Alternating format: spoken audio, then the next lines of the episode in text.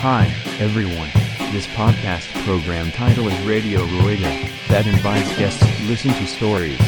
Who are the guests today? It's the start of showtime.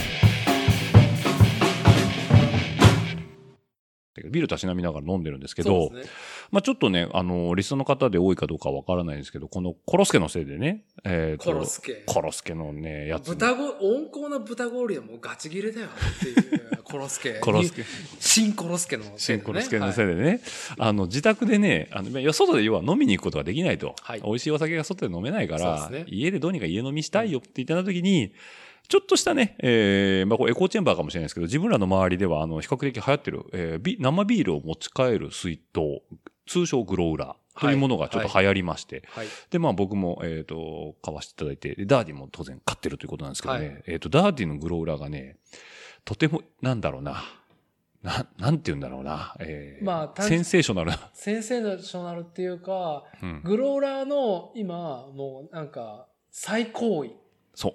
なんか、グローラーの中で一番い、はいい、、けてるグローラそう、グローラーワークスっていうね、ーうあん。の、プレゼントバイグローラーワークス の、あ、ユーケグかユーケグね。ユーケグ。はい。これあの、うん。皆さん、あのね、あの、ここでの、ここで買い物すれば間違いないっていううんアメリカはね、うん。西海岸のポートランド。ポートランド。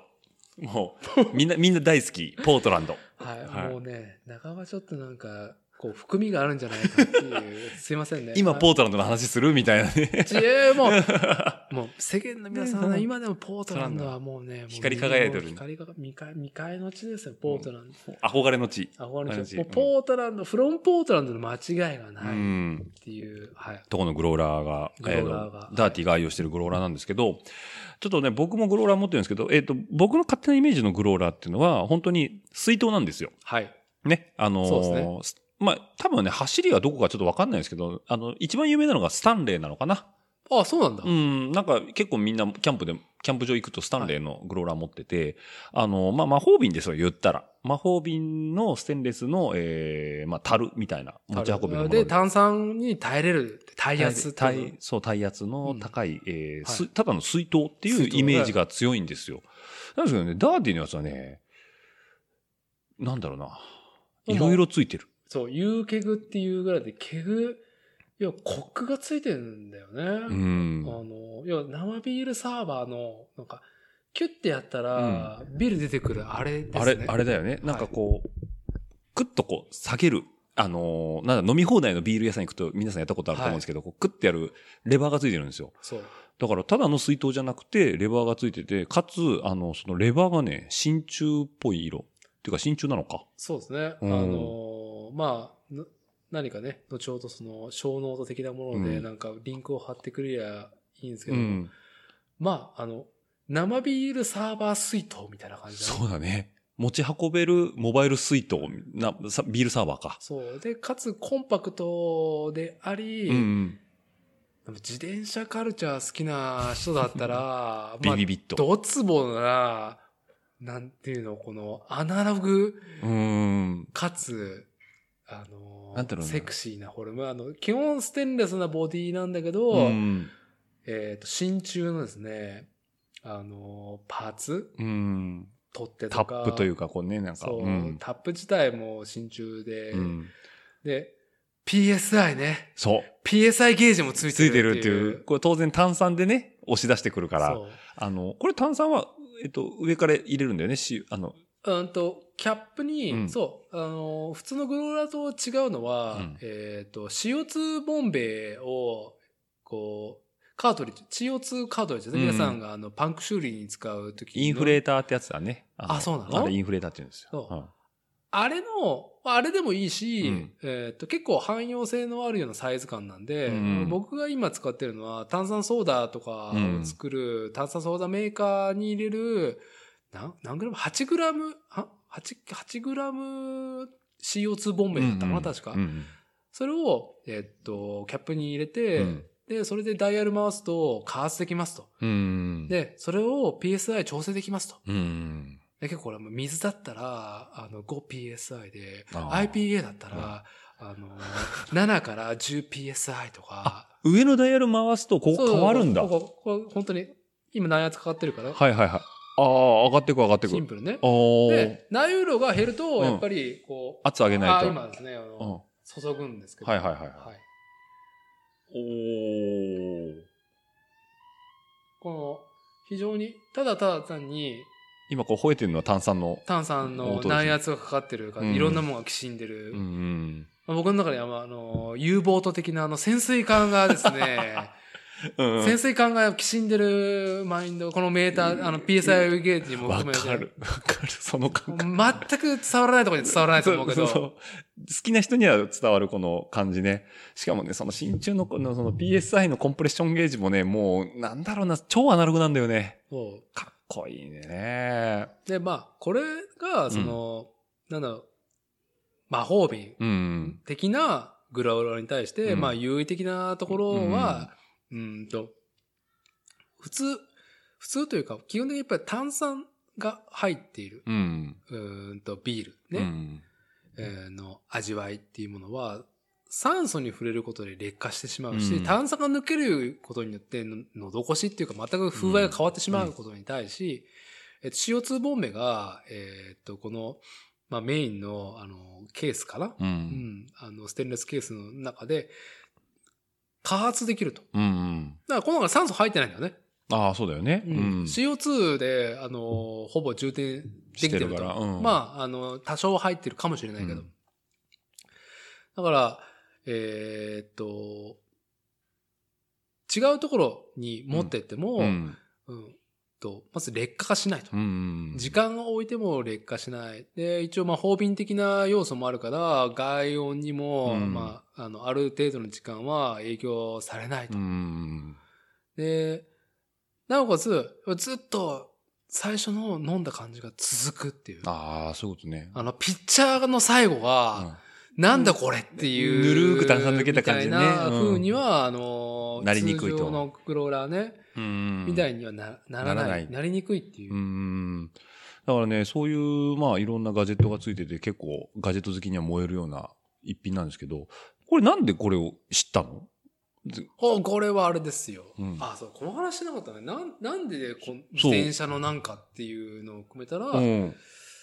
と、基本は私のその自転車がうん。音楽性の不一致の話をしましたけど、音楽性の不一致があるんでね。あの常に離れる機会はあったんですよ。うん僕が自転車文化と離れる機会はあったう常に、あのーなんだろう、その、いい言葉が出てこないけど、ちょっと待てと。うん。ステイ と言ってくれる発信をしてきたのはやっぱ皆さんご存知 TKC プロダクションズ、うん。森本圭介氏ですね。はいはい。常にセクシーなうん提案をしてくれる、僕がしたのは2004年ぐらいだと思うんですけど、うん。まあ今なおですねその発信はその影響力が多く多く、とどまるところを知らないですねはい。まあ、ビール大好きおじさんが、うまあ、ある時これを写真パッとお上げた時ーに「なんだこれ!」みたいなおーですぐググって、うん。あ、そうだったのね。じゃあ、圭介さんがパッと上げたのが、ダーティーにバンって刺さって、もうやばいでしょやばいでしょ、これみたいな。うん。いや、この、ね、ユーケグユーケグですねユーケグってはいいう、あの、まあ、グローラーなんですけど、そう、僕もダーティーが買って買いましたっていうまで全然知らなくて、多分知らないよねこれ知らなかった。うん多分。ね、高いからみんな買ってないと思うそう。あのね、意味もなく意味もなくて、た大体、ほあの一般的な、えっ、と、グローラーって1万円前後なのかなまあ、大きさにもよるんだけうどん、まあ魔法瓶で1万円前後のバカらしいなってずっと躊躇してたんだよね、うん。ただ、このユーケグに関しては、 3万5千円から8千円だよ ね高いよね。高いまあ、じゃあトップ、トップかな今のところ。その、う んグローラー界の U- US ドルだと多分確か100ドル後半だと思うだいぶ関税でかかってんのかな関税とやっぱりその食品系あ、そっかそっかそっか。だし一時ねね、うん、入れるものは高いよね。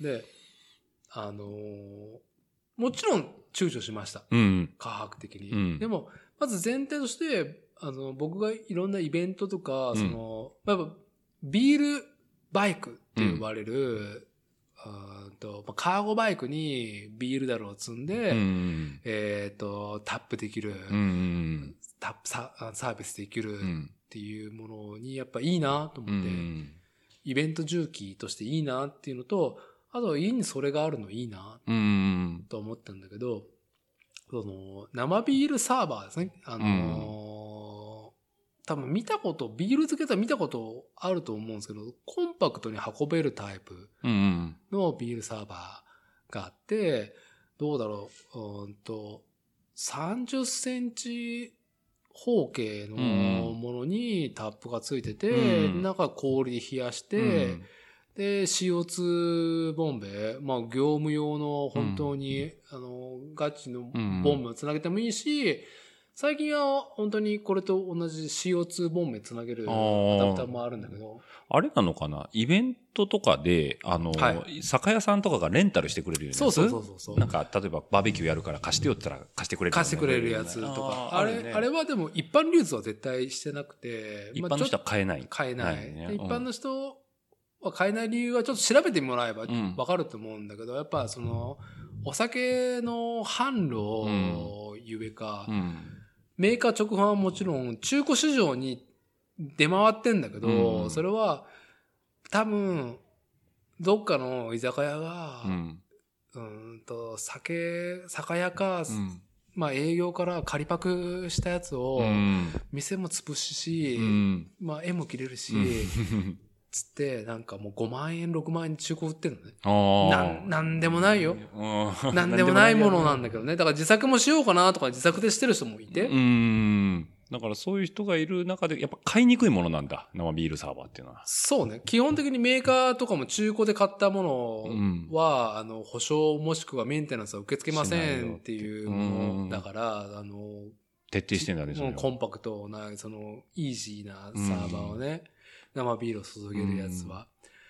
だから、まあ僕の課題の一個だったのが、えっと、解決すると。うんうんうん。あ、そういうことね。これで。これでもういい。で、しかも、その、その、酒屋がレンタルしてるものっていうのは、うん。氷も入れんと、氷も入れて冷やさんとかんし、あと CO2 ボンベも別体、うんそのでっかい、あの、クソでっかいもうね、あの、1メートルぐらいのやつ、あるね。ボンベも使わなくてもいいんだけど、うん容量では、そのビール自体うの。ん。ただ、あれもバカらしいし、うんそれがこんなに、コンパクトうに。ん、なんか、な、な、なんだろう、えっと、梅酒をつけるような、 あの、瓶ぐらいの大きさのものに、うんタップがついていて、しかもなんか、ほ、あのー、温度もね、うん冷えたまんまで、うん。かつ CO2 も充電できているっていう、いいことずくめね。に対してのバリューで3万8000円は即決だった。ああ、そうだよね。皆さん買うんだったらヨドバシ。ヨドバシ .com。ヨドバシね、確かね、キャンペーンやってて、なんか、え、ヨこれヨドバシで買ったのドバシ買った。ヨドバシで売ってんだ。売ってる売っあてある。ー、じゃあ都内の人だったらエクストリームだったらもう、その日のうちに来るね。来る。ああ。ヨドバシの還元率はね、ヨドバシユーザーは皆さん知ってると思いますんであ。そうだよね。へえ、あ、そうなのね。ホームサーバーってやっぱ結構ハードル高いんだ。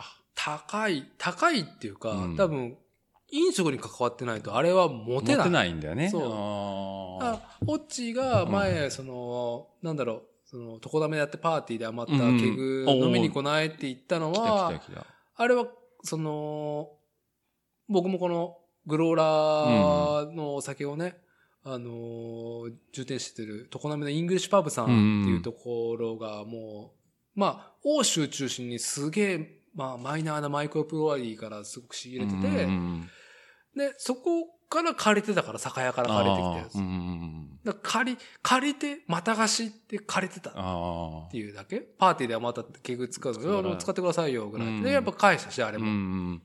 あれは床鍋ポップスかなんかの余りだったっけそうなん、とこのポップス。の余りだねね。ああれは飲みすぎたわ、あの、飲みすぎたし、うんあの、クラフトビールでパーティーやるのは間違って俺。る。間違ってるねって。いう。アルコール度数がね、もう、あの、ありがたみがないようなガブガブの飲み方してたからね。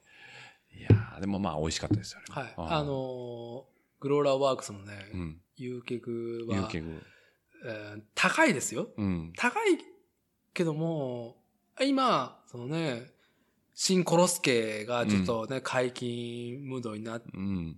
ってるけども、今、要は、その、いろんなお店が、まあ、名前忘れちゃったけど、うんあの、期間限定の、あの、お酒の販売ね、直売、うんうん飲食店、酒屋じゃなくて飲食店うんが、うん通常はできない交流はできる。ああ、そうだね。いろいろやってくれてるよね、そういう。で、僕はもちろんこの騒ぎが収まっても長期的な目で見て、その遊客を所有することの利点として、うん。旅先うん。とか、旅先の途中に気になった、その、マイクロブルワうリんーとこがあると。でも、飲めないと。車で来てるとか、うん家族で来てるとか。うでも、缶とか瓶って買っても、んうん。別にそんな、もう、通販で買えるようになってしまったよね。うん今、その、個別で買えるようになってるから。うん。なんかさ、気分盛り上がらないじゃん。うん。結果がそこに繋がってんのにさ、うんそれ通飲めない販で買えるものをっていう意味では、ちょっとこれに注いでもらってや、みたいな。ああ、そうだよね。そうすればもう自分が飲めるっていう場で、その結果がそこで再現できるわけだもんね。あ、と、もう本当に、その、クラフトビール好きな人だったら、そのお店で、まあなんか、マインド優位に立てるよね。そうだよね。 あのーこれに注いでもらえればって下から行きながら、なんか、な、なんですかそれはっていうのから、わあ、それ、知ってますよ。それめちゃいいですよね。みたいな、って いうツール。ツールね。コミュニケーションツール。普通に、あの、入れてくださいというよりは、あ、有客使ってるんですかそみう。たいいなや、それいいですよね。みたいな。インパクトでかい。皆さんが、100万の自転車でいいですねって言わ れるのが3万5千から8千円でで、手に入ると。うんあのー感覚を、その、クラフトビール界隈でやれる。そういうことだね。だからそういう部分での、まあ、あのー一個のメリットもあるというね。あるある。ほある。るし、うん。まあ、普通になんか、あのーなんだろう。缶ビール買ってきて、缶ビール入れといても、ああ、そうだよね。うん、いいし、それは別にこのメーカー自体も推奨してるうんし、うんうんまあ、使うってことが大事だからね。あと、気分が違う。本当に気分が違う。まあ、それはあると思いますよ。今日もね、僕もね、ちょっとグローラーに、あのー奥田の、あ岡田か。岡田の、あのーはいビール入れてきたんですけど、あのーまあ、僕のグローラーは比較的廉価なやつなんでね、並べておいておくとちょっとね、 あ、ダーティーなやつやっぱすごいなっていうね。すごいよ。うーん。すごいけど、ちゃんと、その、まあ、ネガティブ分なが面面と言ってはあれだけど、あの、大体黒、あの、クラフトビール好きな人は大体ちょっとね、うんアルコール中毒に片足突っ込んでると思うんで、そうだね僕が買ったのは64オンスで、うん大体1.8リッター入るんですけども、1.8リッターはなんか美味しい。あ、これ美味しい。うんこれ美味しいって言ったらだいぶもうなくなってます。量的に、ね。量的にあ、いいね、いいねって言ってると、そう。なくなってると。そうなると、あの、こう冷蔵でき、うん CO2 が常に充填されてるっていう優位性は、別にその日飲むんだっ たら、いらない瓶で、瓶でいいじゃねえかってう。いうのはあある。るけど、ね。けどうん移動で持ってけるっていうのは、ああ、まあそうだね。うん。移動でう。。うんん。まあちょっとね、あの、いろいろ話が膨らみましたけど、グローラー、ことグローラーに関しては、ちょっとビールにも興味がある方は、ぜひとも一度調べていただいたりとかね、はいあの、購入検討していただけると、ビールの楽しみ方の幅が広がるそうですというね。ところがあるかなと。まあさっき言ってたみたいに、その場で飲めない人っていうのは当然多いわけだからね。キャンプ行くときとか、そうねはい宿まで、そこのタップを持っていけると思うと、それは安いよね。そうう。ん。それでもう一個さ最後に一あいえいえつだうんうけ、んその、僕個人的な問題なんですけど、うん今年45歳になるあともう、45歳なの。はい、うんいろんなことにモチベーションがなくなり、いろんなことに勃起ができなくなって。立たないとねはい。 本当になんかもう、予定調和でし かない、ね、世界になっていく中で、ビールもだんだん、おーあれほど私の社会人生活うん。とか、いろんな、ね、飲んだな、もう、飲むことが、ビールを飲めることがステータスだったのに、うんビールが飲めなくなるっていう、うん。もう中折れ感なんか俺か、悲ししいなって思思ったし、クラフトビール文化うも、ん正直そんなにもうなんか、いろいろ飲んでても、うんなんか、ふふーんってつういん思ってしまう、うもうね。モチベーションというこか、初老マインドだったところで、いや、待てと。それでいいのかと。うん。最後に何か、ペペローション的に盛り上がるものではないのかっていう希望で今、はい、活躍してもらって ます。グローラーワークスはペペローション的なそうです立ね。ち位置ということでね、もう一回立たしてもらえる。もう一回。立たしてもらえる、もうこう、いいやもうねいツールと。結論を出てるもん40代中盤になると、ビール、脱ビールして、うん日本酒とかワインとかになる結論はもう体感してるの。ああ、なるほどね。そこは体感してるわね。多分、オッチーはまだ感じてないとう思んう。けど、もうね、来てるんですよ。そうだね。でも悲しいことうない、んうん、まあまあ、わかるわかる。あんだけ寄り添って飲んでたあ相手が。あんなに好きだったの単ににっていう、あんなに語っていたビールおを、から離れるのは寂しすぎる し、やっぱさ、DIY とかね、うん。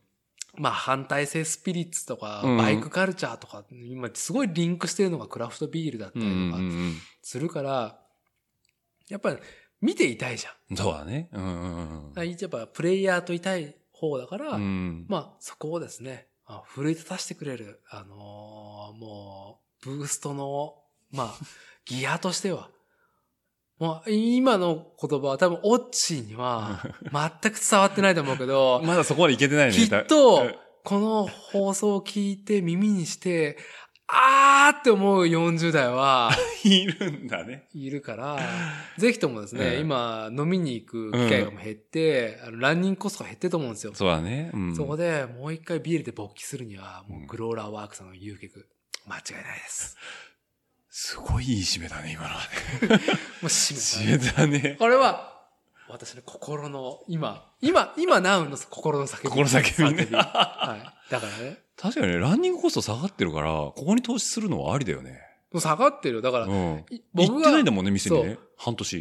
でもなんか、たまに会う連れとかに、うんなんかすげえなんかセレブな買い物してんねっつって、あーまあプラモとかプラモの道具買ってるだけじゃねえかっていう、とかなんか、あーこういう結局とかも含めてっていううん話なんだけど、だって、俺、あれだからね、もう居酒屋とか半年に一回しか行ってないからっていう、そうだよね。そう。だって居酒屋一回行ったら4、5千使うじゃん、やっぱり。そううんそう思えばね。それが週1、2回あった、そのね、シティでの暮らしから、今もうもう非常になんかもうネイチャーな、カントリーの方でね。はい。あファミ リー、ファミミリリーーラライイフフでで、いや、金使わねえなっていう風だから、今ですね、そうだあよねの、まあ、イベンターとかも、やっぱソフト、うんハードではない、ソフトですよっていう歌ってが人間が、今やっぱハードを、まずちょっと知ってこうかな、みたいー なるほどね。な。うんとりあえずねもういい一品だということだいいね。あとね、やっぱ、あの、皆さんあれですよ。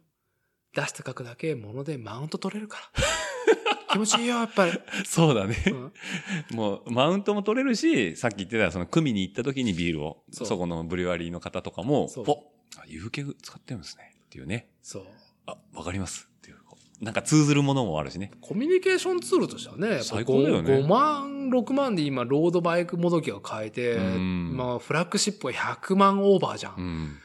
そのなんかさ、桁が2個変わることに関してはさ、水筒がさ、 水筒がさ、1000円ぐらいじゃん。うん、そうだね。炭酸に耐えれるのが5000円ぐらいじゃん。うん。で、炭酸入れるよいね。いそうで、それに、ビールカルチャーを背負ってるような、その、グローラー買うと1万円前後じゃうんうんあそれにちょっと3倍したぐらい、3倍ちょっとで、こんなにどやれるものって、この上ないから。うん。ここの、 れのハイエンドはないから。ないからっていう。今ここが最高潮だから、ね。最高潮。だから何でもそうだけど、やっぱ一番上を知った上で物を選べるといいよね。そうん。う。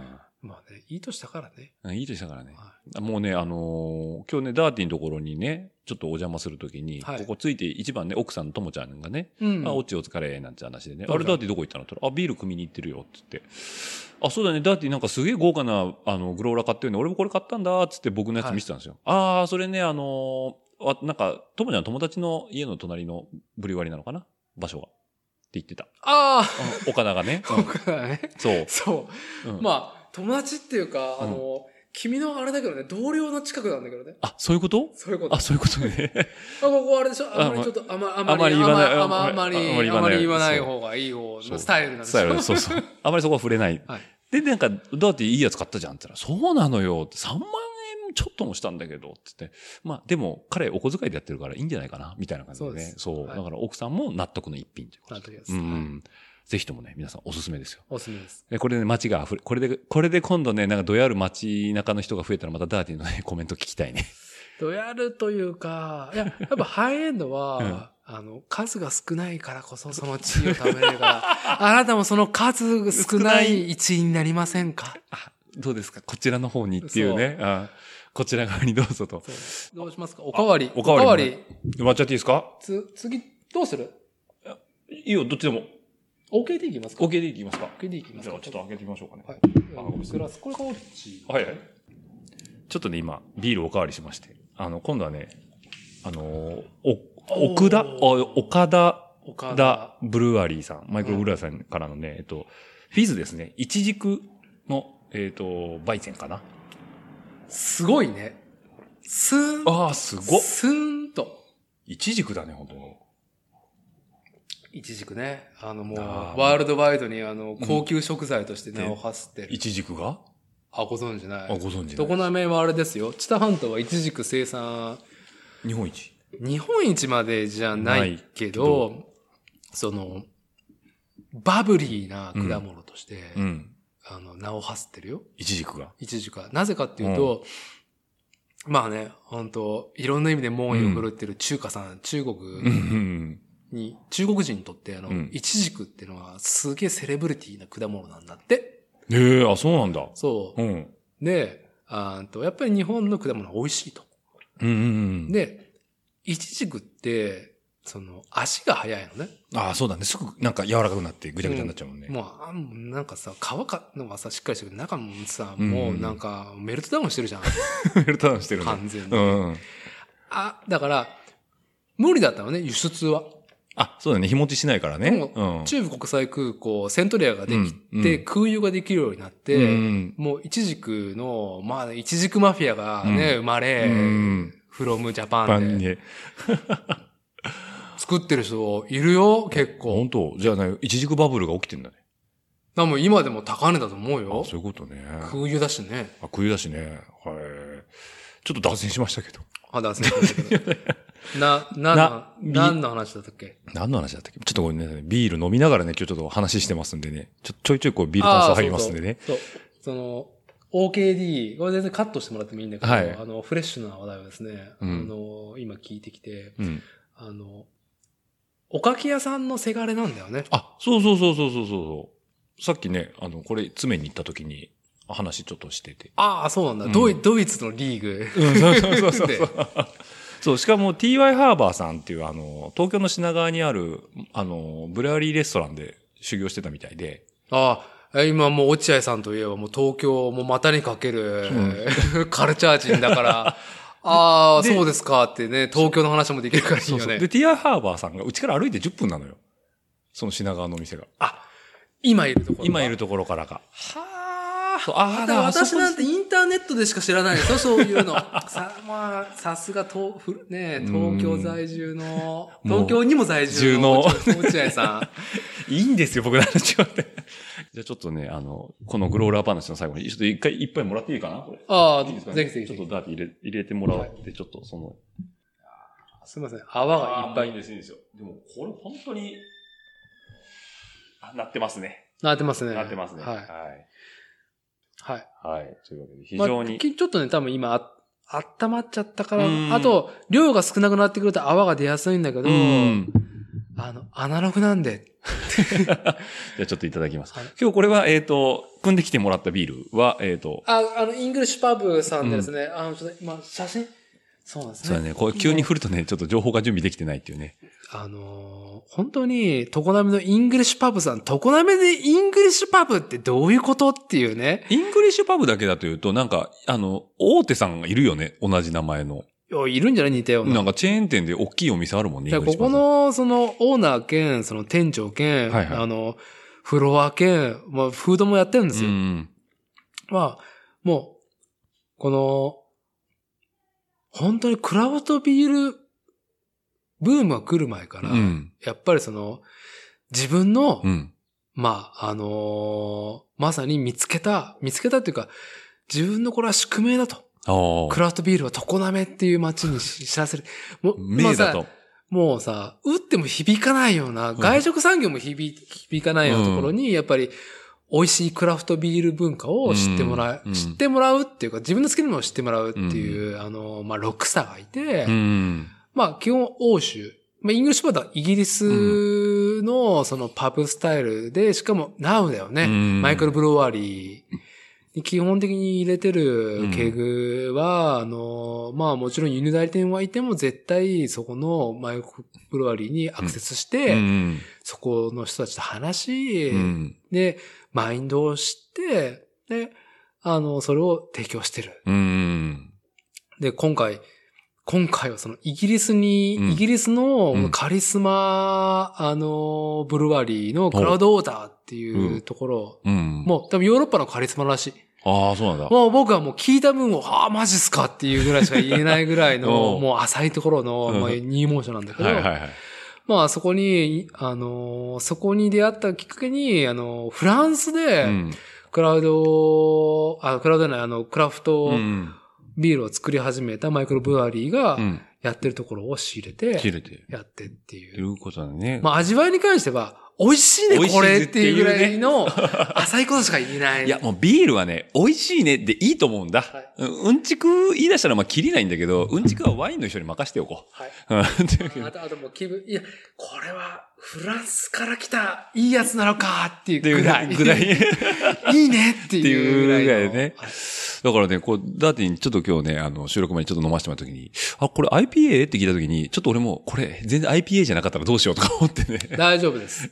IPA でした。大体生で出すの IPA で PA、す。そう、はい。インディアンペールエールですね。僕はやっぱ好きなんですよ。なんでかって言ったらアルコール度数高いから。 だ高いあの、結局日本は、あの、ガラパス、ガラパゴスガラパゴスか文化で、あの、アルコールのなんかすごい度数の高いの出してて狂ってる。狂ってる。もうあの、もっと海外の何かに見ないみたい なな、あうの、んよくあるけど、うんいいいい、クラフトビールクソ高いからみたいなね。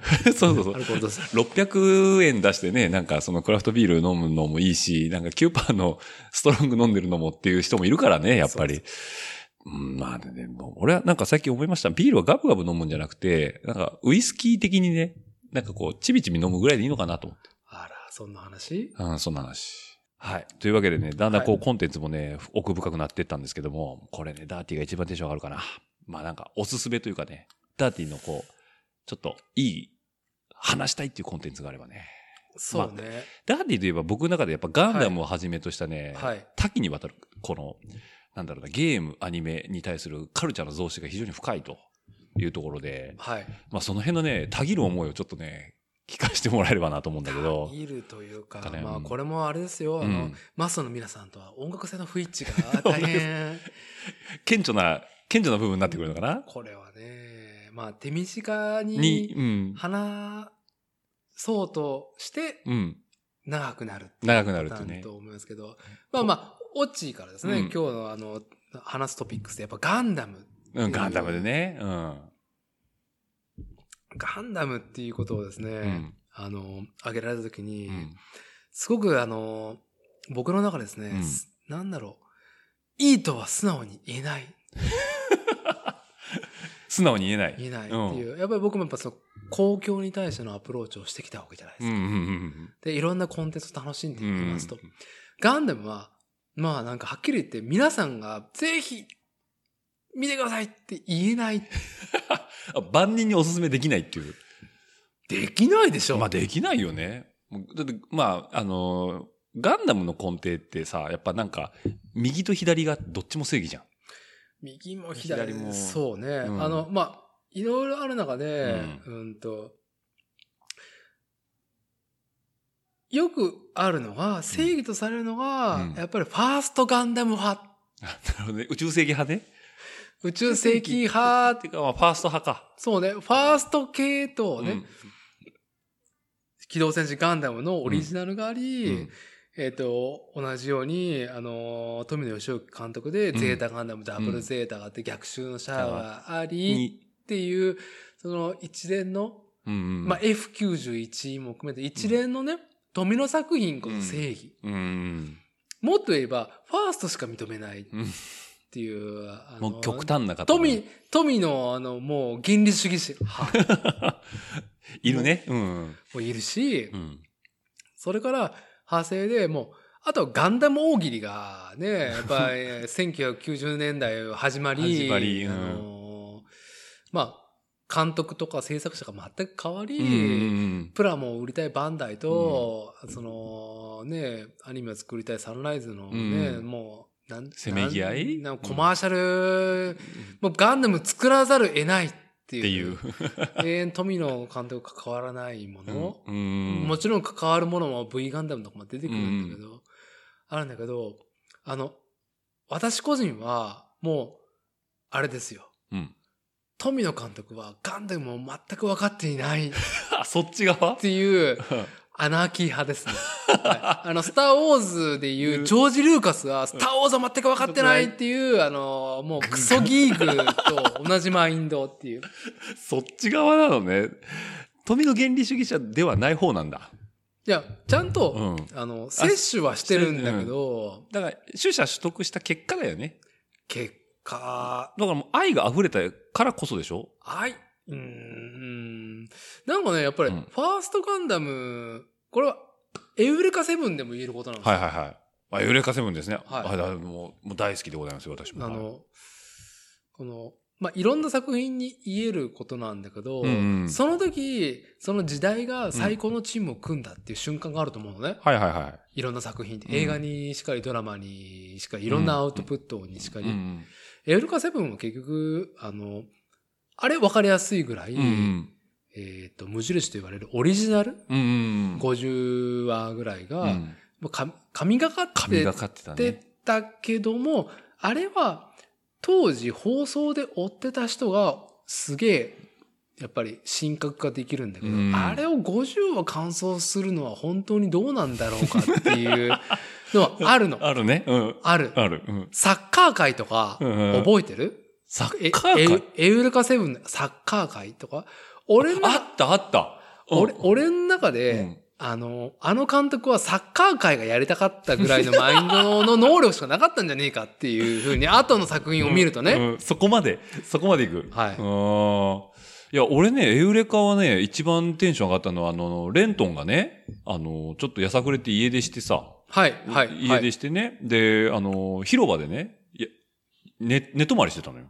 ああ、うんあの、パーティーあパ朝、までやってるパーティーに出会った瞬間ね。ちょっとずつこう体が乗ってくるシーン。はい。あそこ。こが一番上がったね、俺の中では。あれ、タイガートラックだったっけタイガートラックあのさい最高のね、んもう、うんその、レイブパーティーとか、その、パーティー文化と、ロボットアニメを結びつけたっていう。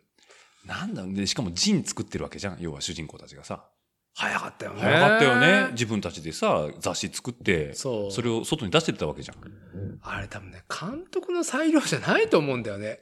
いるんだよね、マーケティングの人がね、多分ね。マーケティングっていうか、あの時いいチームだったんだけど、うんなんか監督がなんかもうなんかやぼったいから、うんもう嫌だっつ って、抜けて後のひどいのが生まれてるっていうような気がす 。る気がする。だから、なんだろうね、あの時代感もあって、エウレカはちょっと異質だったね、あそこまで行くとね。そうだから、まあ、あの時はまだその、僕も名古屋在住でうん、クラブに行って、朝、ね、ギリギリ始発で帰れるっっててういうぐらいの年齢だったから、んあみんなあの時の DJ は、ね、そのパーティー終わって朝、エールカセブン7時に始まるじゃんね。あ土ー土曜日だったっけ土曜日の朝7時だったから、なんかセブンってつけてんじゃないのみたいな噂もあったもんね。まあそうそううんで、まあ、あの時はすごくね、周りもすごい盛り上がってた盛りし、みんなあ見てたれよねも含めていいものだった。そうだね。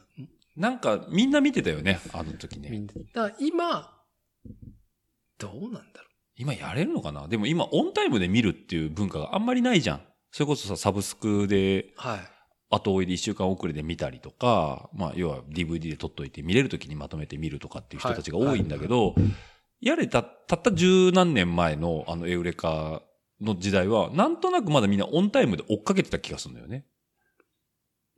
うん。ああまあ、オン、だから、あれだよね、その、生放送原理主義者だよね。そう、そういうことだよね。今すぐ見て、で、当時からまあツイッターあったから、まあそこでちょっとつぶやく、今週の話をみたいなのは、うんうんうんあの流れはなんかすごい面白かった気がすまあ、なんか僕もやっぱりそのオンタイム原理主義者る。で、うんあのーその僕が、だいぶそのガンダムの話から始める。うんでもガンダムに通じるんだけども、えっ、と、これ朝ドラでも同じことが起きてる と思う, 、思うんだけど、 NHK の朝ドラね。え朝ドラねうん要はさ、えーっと、今はなかなかなくなったけど、その、4クールか50話って。そうだね。うん。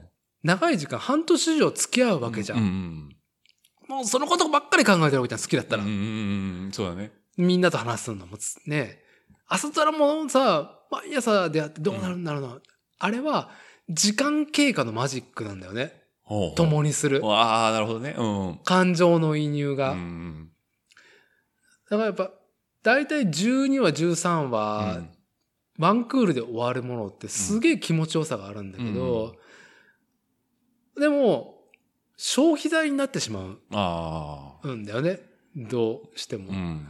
で、長いのは僕は正義だとは思わないんだけども、やっぱりその、長く付き合ってこれた人、だから宿題でしかないじゃん。これいいよ。今、ゲームオブスローンズ って、お、おゲームスル、ゲームオブスローンズはもうなんかもう絶対もう俺は消化しないぞっていう宿題なのね。わかる。俺もね、追えないもん。もう見ないようにしようと思ってるもん。でさ、もうないじゃん。うんうん共にできるさ、皆の盛り上がりそう。置いてかれてんじゃん、完全にさ。うん面白いかもしれないけど、絶対にマジックがあるはず、うん共にしてた。うんうん。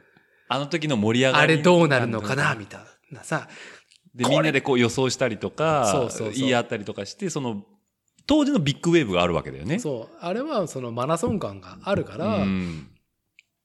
で、僕の中でやっぱいいものってのは後から見ても、なんか、く最高だなお前っていうもの をやっうんぱ他人にも勧めたい上では、エウレカセブンもガンダムもあんまり勧めれねえなってああ、なるほどね。当時の熱量を一緒に同じぐらい感じてもらえないからこそ進められないみたいな感じだね。勧められないし、難解すぎるでしょ。まあね。うんどうしてもんな難解だね、あれはね。難解だし。最近なんか、あの、僕はザクばっかり買ってんですよ。買ってんね。ザクばっかり、ザね。クばっか買ってんね。で、ガンダム買わないの ってねうんそうだよね。聞かれて、うん。ガンダムダセえから俺はいらないって で言ったら、ああ、そうなんだってやっぱ、私もそう思ってたけど言えなかったガンダム好きそうだからっつって、あーガンダム好きだからね。ね主役だだか。からら、うんプラモ作ってるとガンダムのさ、顔ちっちゃいちっし、ちゃいこれ仕上げるうちイライラしてくるなっていうのがあってう、ん。そう。で、まあ、あのーそれね、ちょっと待ってともちゃんはガンダムは実はかっこいい、ガンダムってそんなかっこよくないじゃんって思ってた側なんだ。ガンダムね、あの、口、顎顎。顎何みたいなみたいなね。まあ、要はあれは、えっと、もともと武将がモチーフなのかな。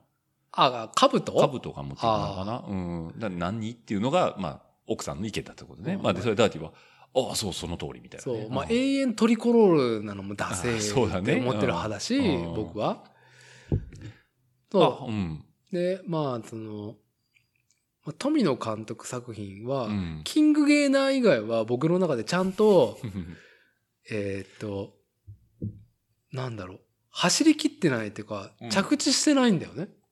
ああ、そ着、う。な、なんかやりきってないっていうか、うんうやむやにしてんだよ、全部。うん。ガンダムもガンダムも結局逆襲のあサーゴが、ーうんなんかアムロとシャアの決着まあまあとして、っえまあ、 アクシズ押し替えてね。うんていう、さいなんか、2、3年前に見た外があの逆襲のシャアうんが海外のうんアニメ好きにもう酷評っていうのを見て、あーまあそうだわな、みたいな。あはっきりしの、ろよ、みたいな。ほわっと、ほわっとしたほわっとして、俺たちは TM ネットワークのあの、ビヨンザタイムでなんかいいなってって思思うだってける。で、しかもあの時、初め生で見てるから、劇場で。うんうん続くかもしれないっていう期待もあったから納得したけど、続かないからね。 91? みたいみなっていう。だからなんか F91 があることによって全てが台無しになってるっていう。そう、台無しになっていて、うんその後に文 V ガンダムガで、後日、富野監督があの時は鬱でしたっていうの を、当時、あのね、多感な時期に、うんあの主楽隊が5話に分 けて一人ずつ殺されていくっていうのをを見て、ちょっともうこれは。富、いや、だから、富の作品は全部見てるの。うんレコンギスタ最近の。あーレコンギスタねまだ見た上で、これはあれだっていう。うん。うん。なんか、もう、あるところの、その、特権階級にいて、不可侵なものになっているこ とで、調子書いてる老害だってしかもう見もういなくなっちゃった。て、あの、なんでも、あの、皆さんに勧めれないけど、うん。ただ個人的には追っていますと。乗ってるってことね。はいああ、なるほど。だから、万人にはお勧めないけど、まあ、ダティとしてはもう使命だね、そうすると。しまあ、みさまあ、今まで付き合ってきたからさ、あーやっぱり小学生ぐらいから付き合ってそうだよねうんきてるから。だから、あの、もう最後まで見てやろうぐらいでも最高の映画体験をさせてもらったのもやっぱりガンダの。ム。であって、あの、ユニコーンガンダうんムうんうん。を見てて、あれは、言ってしまえば、えーっと、富野監督が、もう、なんか何も決着つけてないことをうん。の、ユーザーの決着をつけてくれたっていう、 フファンムムービーーね。ファンムービーね。あれはもう完全フファンムービー。ーね。 そうだね。確かに、ユニコーン見た後はすっきりしたね。そう、あの、ん同人感でしかないから。同人感しかないね。そううんただお、もう本当にオフィシャルな同人だよね。 だから、まあユニコーンもそうなんだけど、その、まあ、今の話でいくと宇宙世紀の流れの中の話だね。今の話は。まあ特に富野さんは宇宙世紀しか書いてないから。そうね、うん。なんだけど、当然ガンダムには宇宙世紀外もあるわけじゃない。もちろん。もちろんあるよねのもちろん。名作がいっぱいあるっていう中で、その中でおすすめはこれね、えーよく言われるんですよ。僕もよく聞かれるんですけど、ガンダムって今まで見たこと今ない。日聞かれるの聞かれるよ。特にうあのうちのチーム員の小林なんかはね、ガンダム初心者だったんで、ちょっと今更ファーストのがあの作画を見れる勇気がないんで、見やすい、ちょっと、その宇宙世紀以外のやつをみうーんおすすめって言われるんですよ。ガガンダム入門したいんですけど、みたいな、ね。みたいな感じでね。で、僕は、これ僕の話してもしょうがないですけど、全然いいよあ安直にシードなんですよ。要は焼き直したじゃないですか、完全に。焼き、ああ、青、そうね。うん。うん。いや、シードが好きかどうかは置いといて。いや、もう、シードでもちゃんとフル勃起してフル勃る起タイプ、してるタイプですよ。うんで、その中でね、僕はね、ダーティがまあガンダムに対して増資が深いっていうのをず重々承知してたんですけど、はいそのダーティが褒めちぎってた一作が、うんオルフェンズなんですよ。ああ、お茶さんも褒めちぎってた。あ、もうオルフェンズは僕大好きです。あれはまあ、うん、ガンダムじゃないんじゃないかっていう。言ったら、うん、ガンダムじゃなダいい。や、まあ全部ガンダムではないんだけど、だけガどンダム大喜利なんだけだけどど、もうウィングからね、からね始まうん始まり。ういんままあ、あ大喜利の中中でもっていう。や、やっぱりあれは、その現代にマッチした、その格差であったりうんうんうん。とか、ジェンダー感も含んでるから、あれは。で、しかも攻めたじゃん。攻めたね。スポンサーに怒さ、怒られねえ、だから。うん。もうね、あの、いろんな闇を見垣間見ることがあってね。うんう怒んられながらだけど、まあ、あれはやっぱりその、おじさんたちは、ファイブスターストーリーズからの引用をめっちゃしてんなっていう、これは伝わらない人には伝わらない話なんだけど、うんでもそれはやっぱゼータガンダムとかうのんチームだったわけじゃんね、長井守は。うんうんあの、ゼータガンダムとか百式とか、百式とかね概念を作って、独自の路線を行って、で、いろいろ判権問題もあったけども、あの時に俺たちが好きだったものをもう一回見せてくれって、エッセンスを含めながら、なんかエグザイル感も出しつ つ、そうだね。で、うん、な、なんか引っかかるところがやっぱなかったんだようね。ん。だからスッと入ってきたのかな。うんまあ、ふみたんをあんな雑な作画で殺したのは許せないっていうふみたんね。ふみたんね。確かに雑な最 後だったね。作画が雑雑だったなーぐらいで、だけどまあ、それ以外はもう最高最高だったねでしかない。あれね、ちょっとこれは僕は個人的にダーティーに聞きたいんだけど、はいその、オルフェンズの2期の最後の、その、フラグからの回収の手っ取り早さ、あとはもう、ヤクザものに通ずる潔さの脚本は、あれはまあ、いろんな意見があるんだけど、ウウェブ上の、ウェブの海に。は、ダーティー的な見解はどうなのその、僕はやっぱガンダムは、やっぱりサンライズというかバンダイの圧が強すぎて、うん。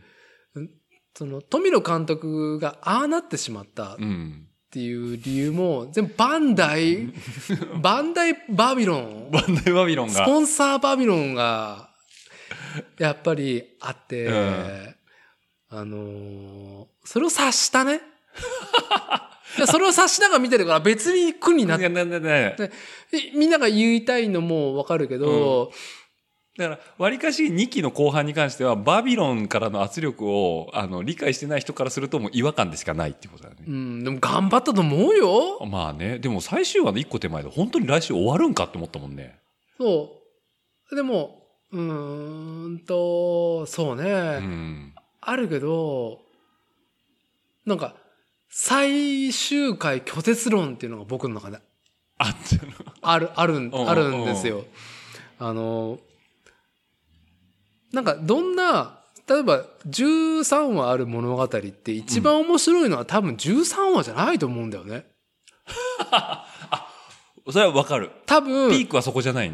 11話にえーってなって、12話でそのえーをそう回収して最後はどうなるんだっつって、んでも終わるしかないから13そう話。だね。うん。ってなると、なると、うんだからギリギリまで、その、どうなるんだこれっうん。ていうことに対して、多分富野監督やれなかったことだな。ああ、そうだね。アッパーワークで、ほわーっって終わらせちゃうから。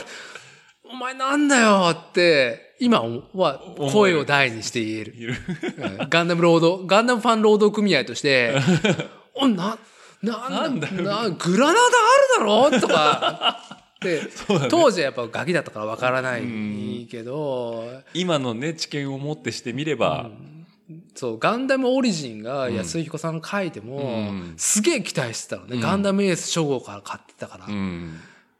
もうオリジンですら、あー、バーワークで終わるんかよみたいな感じで、もうポイーンって、なんかもう投げたいぐらいだったぐらい、なんかあれの美徳が僕の中でわからなくて。わからないなうん。その、やっぱり、ちゃんと着地しうて、ん。でも、あのね、その、飲み込めないことを飲み込むっていうことをちゃんとメインキャラクターがやったじゃん。うんうん。っていうのそうだは、ねうんちゃんと物語を終わらす上では、もう、あなたがそう飲み込むんだったらしょうしょがうがなないいっ。ていうね。しかも未来も提示してくれるんだったらしょうがない。あーって考えるともう100点だね。だねう、ん。確かに、主人公はもうアイデンティティは揺らがずに最後までね、突き詰めたし、未来もちゃんと感じる終わり方だったからね。。そうう、ななんか、そう、どっちがいいかは本当にわからないけど、あの、アンチ、うんあの、富野監督は、うん。富野監督で、あの、監督は全くガンダム分かってないっていう派だけど、 あれよく言われる、その、なんだろう、カルトムービーとうんうんうか、んカルトアニメのうん話で、やっぱ余地があること、余地があるがゆえに、えっと、非常に考察とか、うん。みんなが空想するあことができるっていうのがあって、ちょっと前だとブレードランナる。あーがやっぱりその、ついに続編をやっ、あ。やってたね。うん。でもあれは賛否ありながらも、やっぱ、いい評価を受けていて、で、なんでカルトになったかっていうう、ん。ブレードランナーもすげえいい映画かっていうとう、んまあちょっとね、今さ、映画最近好きなんですよっていう18の子がいて、ブレードランランナナーー見なよ とか、無理じゃん。言えないね。言えないおすじすめゃできん、ないよね。今のさ、展開の早いさ流、れジんだェよットコースタームービーが多くある中で、あの展開の遅さはちょっとね。そう。無理だけど、やっぱり、あの、みんなが考察できる余地が残してあると。うんあったからカルトになったってういんう、そのローンがあって納得で、なんかガンダムもそうなんだよ。ちょっと残したんだよね。ざいや、残したって雑雑だよだっね。たよね。ボあボワワーンっつって終わってたもんね。ボワワンと終わったからこそ、なんかいろんなものに思いを馳せる。うんまあ、やっぱサイドストーリーもやってるしね、いろんあなーあのそうだね本編でも50話ある、50話ぐらいある中で。なんかそのね、ちょっとこう考えさせられる余地があるっていう手法を取った最近の作品の中で一番話題だったのは、俺はシン・ゴジラかなと思うんだよね。ほなんか、あの別に倒すわけでもなく、そこうね凍らしてほったらかすじゃそうねん。で、。最後のカットまでさ。あさ、最後のなんか、あ、そういうそういう提案っててい、いううそういうのつなげてくみたいのなっていう。で俺なんかね、安野さん、ああいうことするんだって思ったよね。あ、そうなんだ。うん。なんか、あ、なんかボワワン。でもなんかあれに対していろいろみんな考察とかをブログにブワーって書き出すじゃん。うんで、またそれが二次話題になってさ、それでまた見直したりするじゃんね。あ、これマーケティングなのかなーなんて思って見てたけど。マーケティング。いや、でも作家性作家性なのかなーのうん美しさだと思うよ。んうんだからなんかね、バスッと見終わった後に、ああ、気持ちよかったっていう体験が最近あんまりない。シンゴジラ。シン・ゴジラはなんかぼや、そその最後があったせいでぼやぼやっとしてる。もう全然いいよ、俺、シンゴジラ。ああれでいいんだ。そう。ああれもうガンダムのぼやぼやに比べればもう全然いいんだ。ああ、だから、新、やっぱ年齢もそうだし、うんいやでも、もうおっさん向けじゃん、あ れ、新まあおっさん向けだけどどうね。見ても続かないし、うんん。まあ、最後のやつは、まあ、接待絶対ね。、だし うん。あの、庵野監督の作風がエヴァンゲリオンのあのテレビ版を最初に見せられて、うん結論が、あーんと、要は、期待を持たせる、その物語演出。うん。謎をな、謎が謎を見より、伏線が回収するけど、うん大数の伏線を回収する。物語の楽しい持続性だけの実践でしかないっうん。って言てるのを見て、うんだから、深追いしてもう、ん。全く意味がない。ない。 そういうことだよね。そう。で、あれはしかも、小劇場だから、うんえっと、エヴァンゲリオンの話になると、うんキャラクターがすごい少ないじゃん。うん、うん、少ないね。広がりないじゃん。ないね。あのだって人数でやらなかもね。エヴァンゲリオンの一般兵卒の話とかって広げれないじゃん。広げれないね。ただ、ガンダムは、その一般兵卒の話の広げの余地が残あっってるから。たっていう、その物語構成うんだったっていう、そのガンダムのその余地に対して、まあ、あの作品はそうだったわけじゃん。で、だから、シン・ゴジラを見たときに、やっぱりあの、技術部感あるあの女の子をうん出してくれただけでも最あ高だっ最高たな。だだよね。から抜きどころを用意してくれただけで、最後でうん別に抜かんくってもいいよみたいなっていう。そこだけでテンション上がれば、まあ、ごちそうさまでしたみたいな感じだようね。んまあ、なんか見てる年齢もち違う。かなっていう。ああまあ、それぞれの世代でまた思うこと、要は今まで見てきた作品からの思うこととかが。うん正直そんなになんかゴジラに対して思い入れがなかったっていう前提がああると思うよ。よ。まあ言っても僕も平成ゴジラしか見てないから、ううんその初代から見てる人からするとまあよくわかんないかもしれないんだけど、ああ、そういうまあ一つの見方もあるわけだね。だから、うん、だかダら、ディはまあスッキリと。ただすげえ見なよっていう映画ではないよないよね。ね。 だからやっぱり、だだからさっきの話で戻すと、オルフィンズは進めれるの。あ、だってちゃんと終わっ終てるわ。ってるから。そう、んガンダムじゃなないもん、あれ。ないもんね。う んそう。な、ダブルオーも終わってるから、進めれる。だウルオは、いや、ダブルオはダメ。いやいや、だから、それも、やっぱあれもね、バンダイバビロンを感 じる。あれもね。そう、もうね、やっぱね、ロックオンが兄弟で初代とあ2代いる問題、問題ね。うん。2期になったら急に出てきたからね、兄弟が。伏線、あれ、完全うんになんかもう、みんなが気づいてない人が意外にネットでいるな、当時思ったんだけうど、ん。急に後半で伏線張られたんだよね。うん、うん。出てきてんだよ、ワンシーズン目に、そっくりの弟って。ああ。急に。急に。うん、うんうん。ああと、その時点でも IRA うのテロリストにはいはいはい入ってる。で、まあ、兄貴が死ぬじゃん。うんうんもう、兄貴が死ぬところがやっぱ最高うん。じゃん、最高だったね。うん。ダブルをもう、あそこはね、一番突き抜けたよね。突き抜けて、主人公が、刹那うんが、それを経て、人間性っていうか、まあなんか、大きくなっていくっていう。そを得る物語であるけど、うん。うん。まあ、思い出さ、ミクシーで超盛り上がってた ね。当時。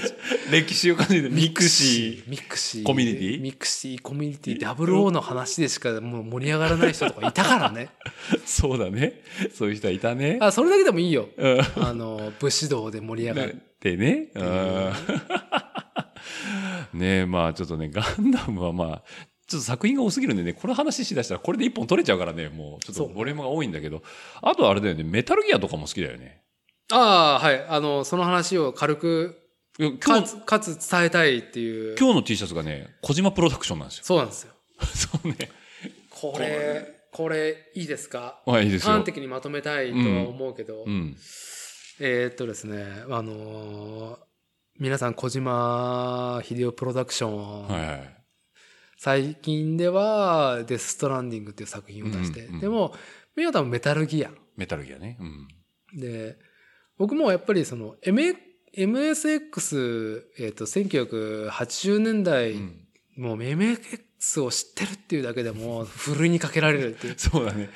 まずリスナーの中で MXX って何なんだっていうのは、あれ、コナミが作ったのコナミが作ってたよ。作そう。まあ、ゲーミングマシンとパソコンの合いの子みたいなのを出してて、でそこから始まりシリーズ化されて、うんえっ、と、プレイステーション、プレイステーション2、プレイステーション3、プレイステーション4っていう、その、プラットフォームを変えながらも支持され、うんもっとあの、なんだろう、手で持てるやつになって。 PSP。 PSP だね。あーもうシリーズも出て、で、コナミのやっぱゲームを作る、うん、ビデオゲームを作るところのやっぱ核になってた人のね、一、人で。っていう認識ね。うんあうんああくまで僕あのんまね中で。うんで、うーんと、まあ好きなわけよ。うん。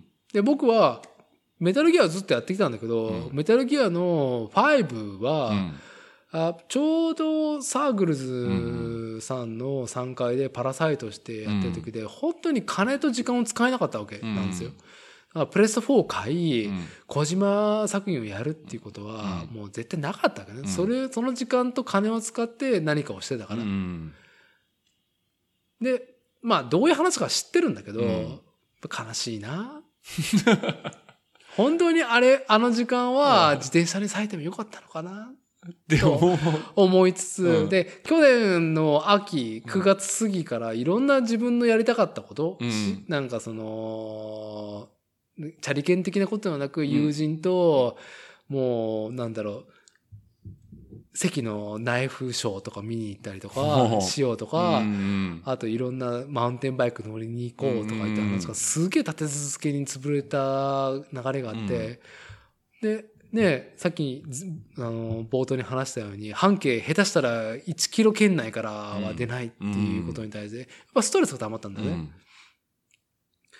でも何か家でこの動けない分をっていうので、うんな、どう、なんなんだろうと思って。うんまあ、その時プランも作るモチベーションもなかったし、で、なんか見てたら、お、小島監督の作品うが、んデルデル詐欺やってんなと思って、ついに出る。ああ、ずーっと言ってたからね、デルデル先にね。そう。で、小島プロダクションも立ち上がってから、まあやっぱね、ぼんやりしてたわけよ。うんうんだってやっぱ、アウトプット僕らが手に取れるものがなかったから、うんやっぱ、その、見れなかったのね。うんでも、コナミとのふ一悶着があっうんて、で、独立しましたってから時間が経ってようやく去年、どうだろう、2018年リリース要請が2019年の11月にデス・ストランディングがリリースされるっていうことに対しての祭りがすごくうんうて、んで、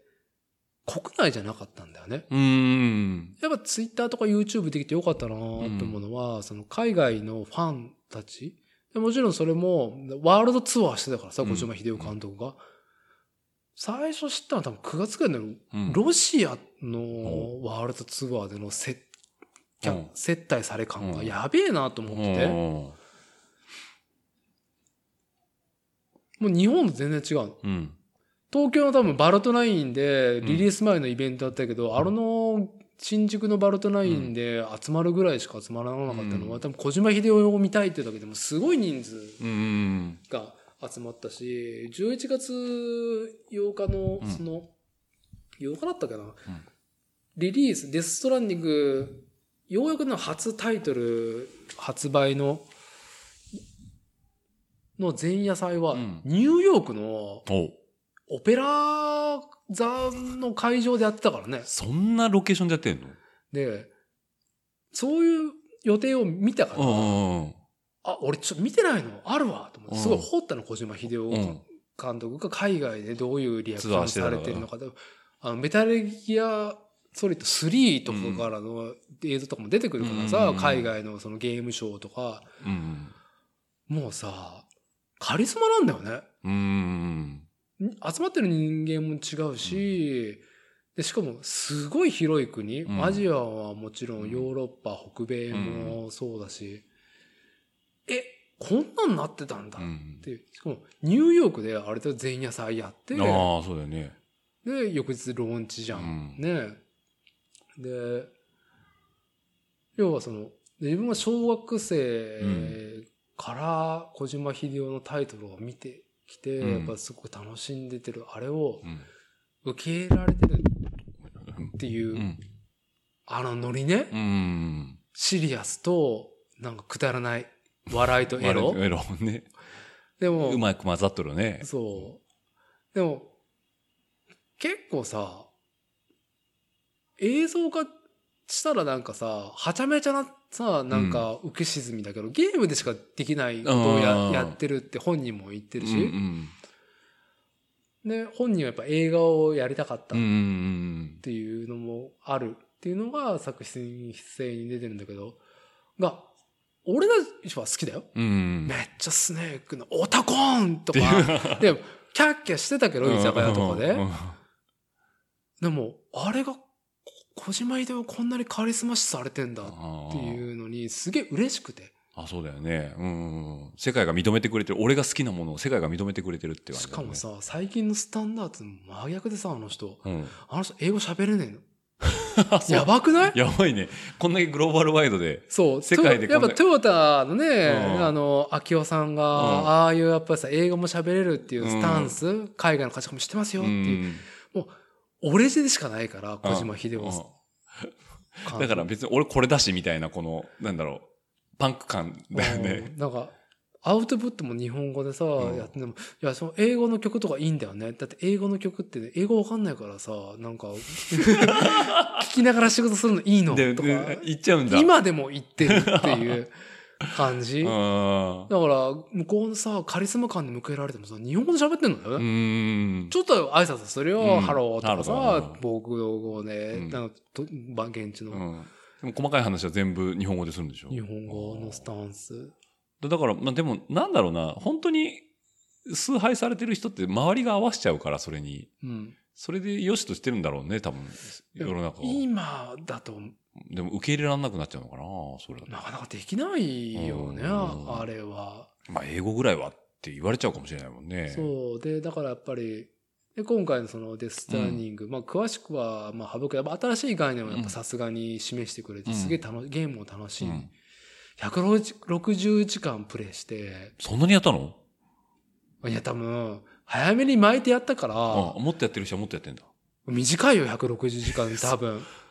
長い方ではないと思う。ないんだでうんエンディングのプレイする流れがあるうのね。んそれ2時間あるんだわ。うんうんエンディングのロール。ロールだけでうん例によってもエンディングロールっていうものがこれなのかなっていう疑問が途中でおああ起こるからね、うんうんメタルギアとかやってるああそうだねこれで終わりかなと思ったら終わってないみたいなうやつんうんがうんあまだ始まるんだみたいなねうんで最後の2時間プレイした人は知ってると思う最後の2時間ぐらいかかけないと、うんそのエンディングまでいけないうのんでもその2時間はすげえ演出技術だなああ多分何でもない話だと思う、うんよくある、その、今だと、そのもうさ、あるじゃん、もう、似たような話。うんを、演出でここまで最後の2時間あ、ープレイしてた人間が、うわーっと思わせるものをあをー作ってくれる。しかもゲーム、見てるだけじゃないと、うんゲームっていうのを持ってるっていうのは、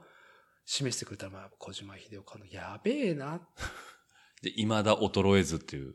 すごいよねそ。のデス・ストランディングっていうのは、そのダーティ的にはもう、もうごちそうさまでしたって感じなんだ。もうしっかりと味わしていたいだや、けるもっ。と、その、僕が独身だったら永遠やってると思うよ。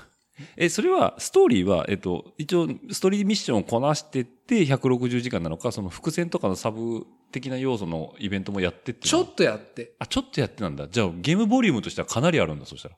うん、やり込みっていうか、やり込み概念がう、ん。ちょっと変、あれは。ああ、そうなんだ。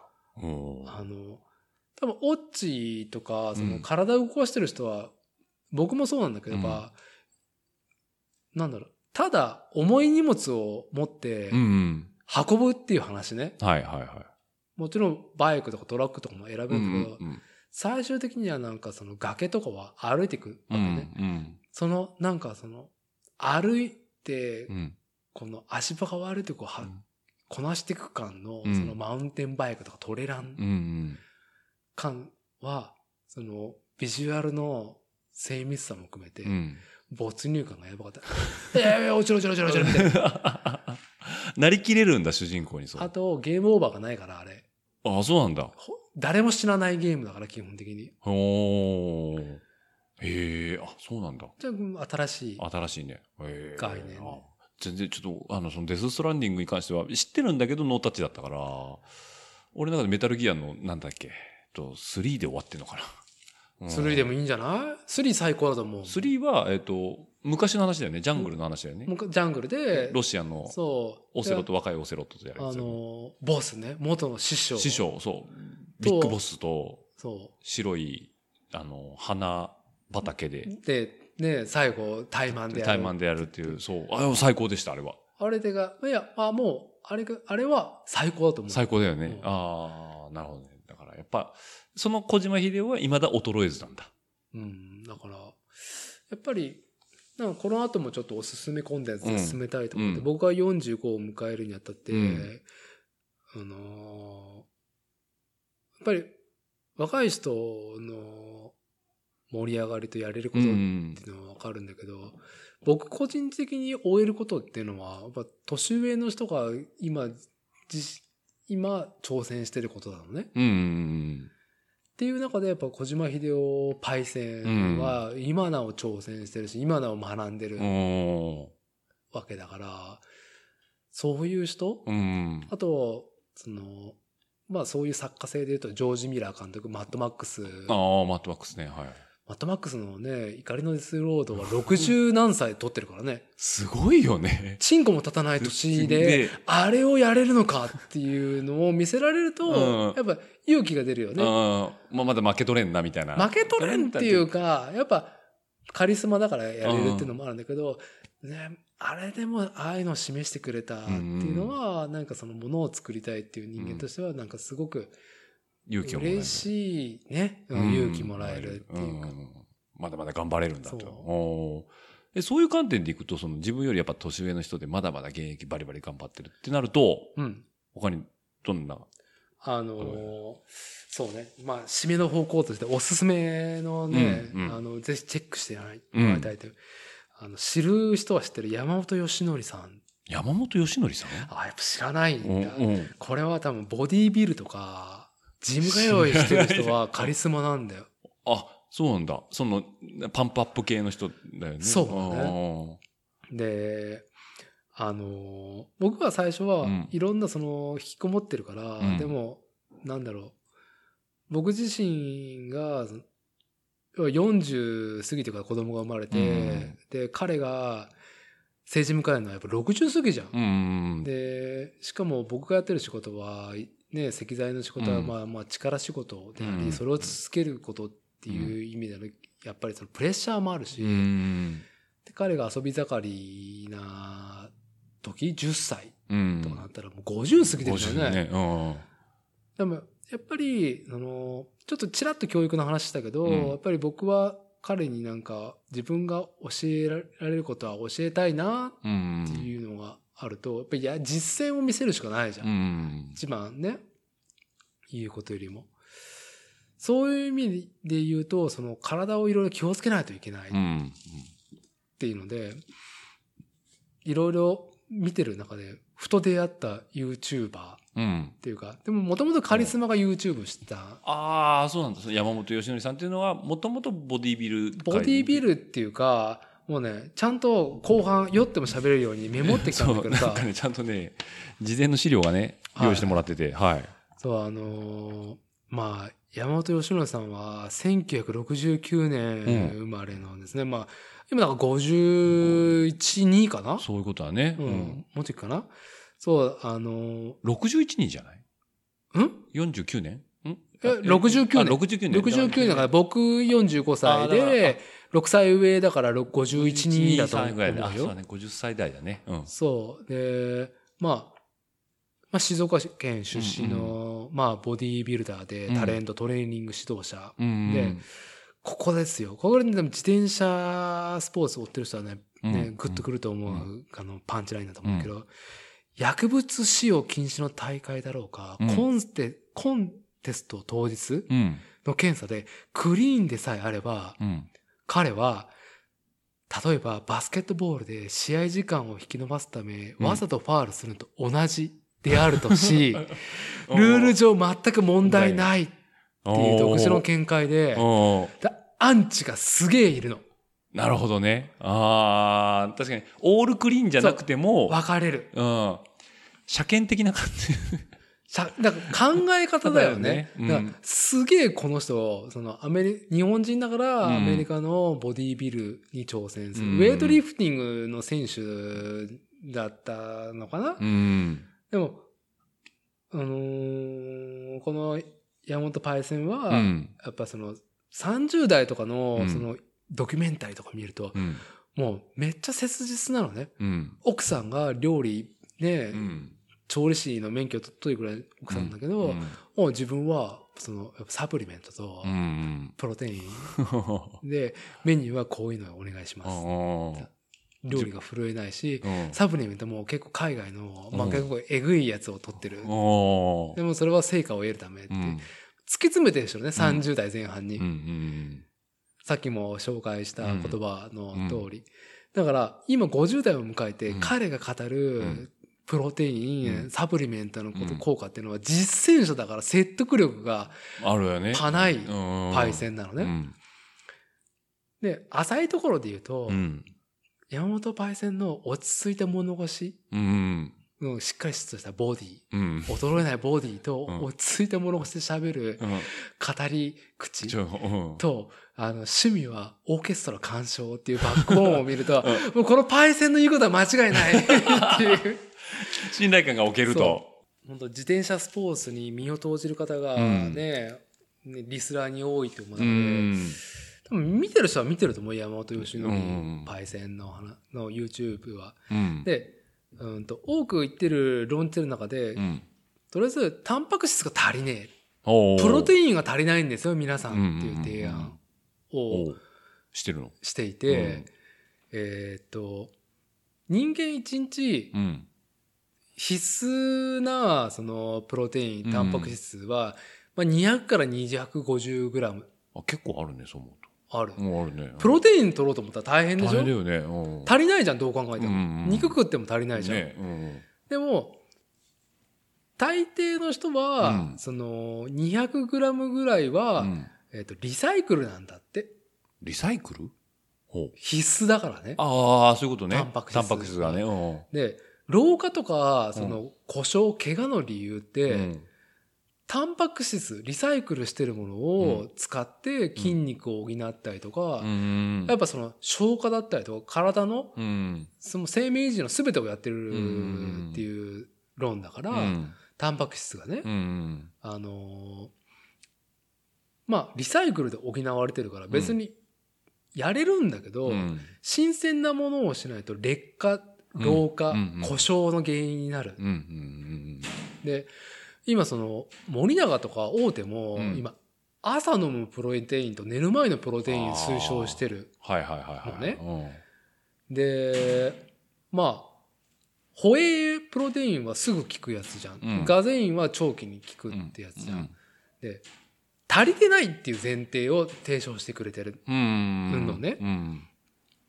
それはあのー筋肥大の機会をうん失ってることもあるけど、基本的に生命を維持するに、うん肉体を維持することに対しても新鮮なプロテインは有効でしかないっていうことを、あのパイセンは言ってるんだ。言っていて、これは多分過度なスポーツしない人でも一緒なんだと思ううんああ、なるほどね。のね。母ちゃん、母ちゃん呼んでるよ。ちょ、ちょっと待ってね。ちょっと待ってね。気になっちゃうねごめんね。青あー、体幹、体幹、体幹鍛えて。あ、ちょ、青青青、あ、これあ、これが欲しい。あそれねごめんごめんね。はい、どうぞ。 青ね。 ごめんね。 え、えじゃあ何プロテインがうん一般的には足りないっていうことなの、タンパク質だ、ね。あ、ごめんなさい。タンパク質が足りないってこで、効率的に摂取できるのがプロテイン。となのああ、なるほどね。だよねうん粉末状のやつを溶かして飲むっていう、もっと言ったらそのうん分解されるアミノ酸だったりとかいろいろあるんだけど、うん僕はもうまだプロテインうん。で終わらしてうんるんだキリがないんだけど、うんキリがないからさだからその説はなかなか飲み越えるとこがうんあって、でいろいろその僕がマウンテンバイクとか BMX で膝とか靭帯とか伸ばしたりとかしてて、うんその腰痛だったりとかうんする中で、今すげえ力仕事をやってるねにああそうだよねに日中は、うんかつ自分の好きな体を動かすことやろうと思った時に、やっぱパフォーマンスを上げようと思ったトレーニングをしてると、うん大体なんかどっかで故障しちゃうの。うん仕事が結構きつかったりとか、その遊びの負荷がきつかったりとかで、でプロテイン習慣なかったんだけど去年の9月から始めてそれをして、うんうんでこれはなんかその1年経ったらすげえなんかちょっと一個結論を出したいなと思って、うん今でも全然調子いいからあそれを飲んでるだけで飲んでもちろんあのなんだろう体幹トレーニングをする機会って僕はなかった。うんあの概念すら多分30ぐらいにうすらぼんやり提案して、うんで体幹トレーニングしようよってことなんか言われなかったわけね。まあ体感ってここ最近だもんね言われたのねそう10年ぐらいだもんねでうーんと僕がその BMX マウンテンバイクやって、うんその選手としてパフォーマンス選手っていうかそのアクションのパフォーマンスが高い子たちの差は何なんだろうってずっとある中で今感じてるのが、結局筋肉量うん体幹のうん基本にあるんじゃないか違うんじゃないかとっていうふうにに思ってて、あーとこれ古い話になるんだけどバニーホップの練習を名古屋の街中で定期的にやってる時に、故障したボディービルダーの人が遊びに来て、うんで1日目でバニーホップのコツをつかみ、うん確か23日目ちょろっと来て、うんなんか6 0ンチをこ飛べたのほうねほうほうほうほうそんなそう23日で23日で。おーとか BMX で新体操をやってる子は、いきなり最初にできた技がバックフリップだったりとかその勇気の挑戦があっうんうて、んうんとかいろんなそう顔はベビーフェイスだけど、うんもう体は実はガチムチの子なんて筋めっ肉隆ちゃ々でみたいな多いのおおだから今「How to」とかうん流れてるけど、すげえ基礎の提案をすげえししてないなと思って、うんゲームやってればわかるけど、あるところまで積み重ねないと開かないさ、スキルゲージってあるじゃない。ああるねあるねうんあの状態れなんだよね。あー筋力もちゃんと基礎筋力を育てておかないと開かないゲートがあるんだあると。あで、今、アブローラーとーアブローラねはいはいはい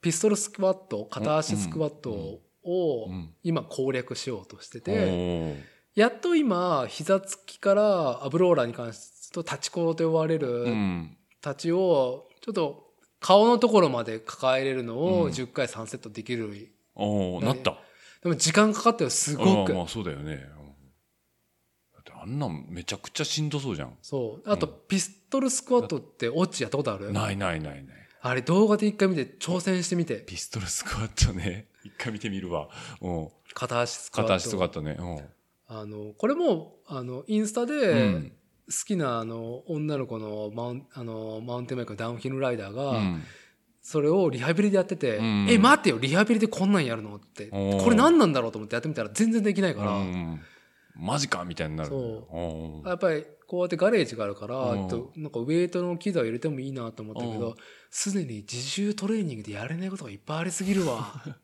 だから、自重でやれないことが多いから、ウェイト入れるなんてその先だろうっていうそこうとそだようそねう。そう。あ、じゃあ実際にそこの、その体幹っていうか、まあ、そういうピストルスクワットだったりとか、うんアブローラーやるようになって、最近ダーティがよく上げてるのが、その、サブロックターン。うんやってバニるホねの。サブロックに、やっぱりいい効果が出てきてる。いい効果が出てるっていうか、逆にもうやめてる。今壁にぶつかってるから、多多分筋肉の総量だなっっていうふにうに今個人的に考えていて、絶対あの短い瞬間でやれない動きがあるから、あそうかそうかじゃあ今やったところで絶対できないからそもっとそこのベース作ってからじゃないとやれないよそうとあーそのスキルゲージが開かないかう、ら開かないだろうって いそこう。までレベルをまず上げないといけないとそうあーで、これ多分、ん僕も仕事やって、あの、すげえ高低差があるところを重量物持ったりとかする中で、うんうんうやっぱり仕事をまず第一優先するじゃん。うんうんうんすごい楽になってんの、今。ああそうねやっぱ違うんだねやっぱりあの去年の19月からプロテインと、そのアブローラーと、そんなにできないよ最初はまあ続けてやっぱりうんちょっとやるともう無理ってな体っバてキバキになっちゃったりとかなってっていう、だんだんだんだんちょっとやれることが増えてきて、うんっていうのを地道なことをやってきて、うんで要はそれなりにやっぱ自転車乗ってうんる、うん来ていたわけじゃうない、んだよねうんで間違いなくそれでつけついてない筋力うんうんだから、もしなんかレースで飲み悩んでるとか、バニーホップしたいけどできないっていう人は、一回自分のフィジカルが足りないっていう概念をうんうん置いてもらった方がいいんじゃないかな。だで同じことをやっててもできるっていうわけじゃないからそうそうそう一回そこは認めてやれないっていうものをそ違うアプローチを一回見た方がいいんじゃなう。いそうの、ハウトゥーの技術論はもちろん、その、なんだろう。クリティカルなうん発展につながるきっかけになるとはもちろんあるのうね。んうんでも、それは基本の自分の体のスペックも上げないと両立しないスキルもいっぱいありますよ。うんうんゾーンがあるよっていうことを、意外に多分自転車って機材スポーツだから気づいてない人、ああそうだよね多いと思うよねう、んうん多いし、あとこの基本スペックを上げるっていうのは、やっぱり自身のその健康、うんうんうん 大抵大病抱えたら運動してくださいっていうまあそうだよあねるし、今こそね、コロスケのせいで免疫っていうのもあるし、うんうんあの筋力量とかフィジカルを上げるっていうことをやっぱ注視する、うんうんなんかピストルスクワットとあアブローラーを攻略しようと思ったら、うん結構な壁だからいやだって俺もやれる気しないもんやれる気しないんだけどエビくんとかさやってんじゃんそうそアブうロアブローラーエビちゃんは多分同じことに気づいてると思うああ。で、彼は実際にそれで成績もちゃんとついてきてるじゃんね。シングルスピードなのにさ。ランとかして気づいたもんきそう。だから、ちゃんと気づいてることに対して目を向けて取り組んでる人と、俺みたいに蓋をしてる人間が、やっぱ伸び悩むっていうんだったら、やっぱそこの蓋を開け、伸び悩むっていうかもうみんおな、な多分俺もオッチーの年齢の時は別にそれなりにこなせることが多かったからあ、あ、なんとかやってこれたんだよね。そう多分それが40半ばが見えてくると、ちょっと違うと。そう、今50歳の職人さんとたまにね、うん。何ヶ月かに数回会って一緒に現場あって、その人格闘技やったうの。んうん体も丈夫いわ。うん。はいはでも、行ってて、で、まあ、あの、その人もすごい気をつけてるから、い。うん。食事とか。うんうん。あのーもう年取ったら、うんもう、反応速度とか、うんまあ、老眼とかも含めて目とか、うん反応が遅くなって、うんもう、下がる一方ね、フィジカルうは。ん唯一上げれるのは筋力でしかないから、うんああそういうことねそう。だからもう条件反射っていうかその神経的な部分は強化のしようがないからないから衰えるところあがとだね。から、うんだからもう物理的に上げれる筋肉っていうところを伸ばしていくと、そう、だから衰えるところをフォローするのも筋力しかないっていう論 は、もう多分、オッチーが今話聞いてるのと、僕が今体感してる感じは、違うねそう、もうもうね、おしっこ行きたくてしょうがなくなる のと、あの、オッチーが全く一回も飲んでても行かないの行かないっていうとね一緒なぐらいの、そうだね。その違いはあるのかもしれないね。全くやっぱりうさん、変わることだから、やっぱうん7年後とか。そうだよね。ってなると今のアドバイス聞いて、俺が今からそれ気づいて取り組んでれば、7年後あんまり苦労しなくて済む可能性はあるね。楽勝だし、んすげえスペックが上がる。変わるってことだよねだから、プロテイン論うは、ん。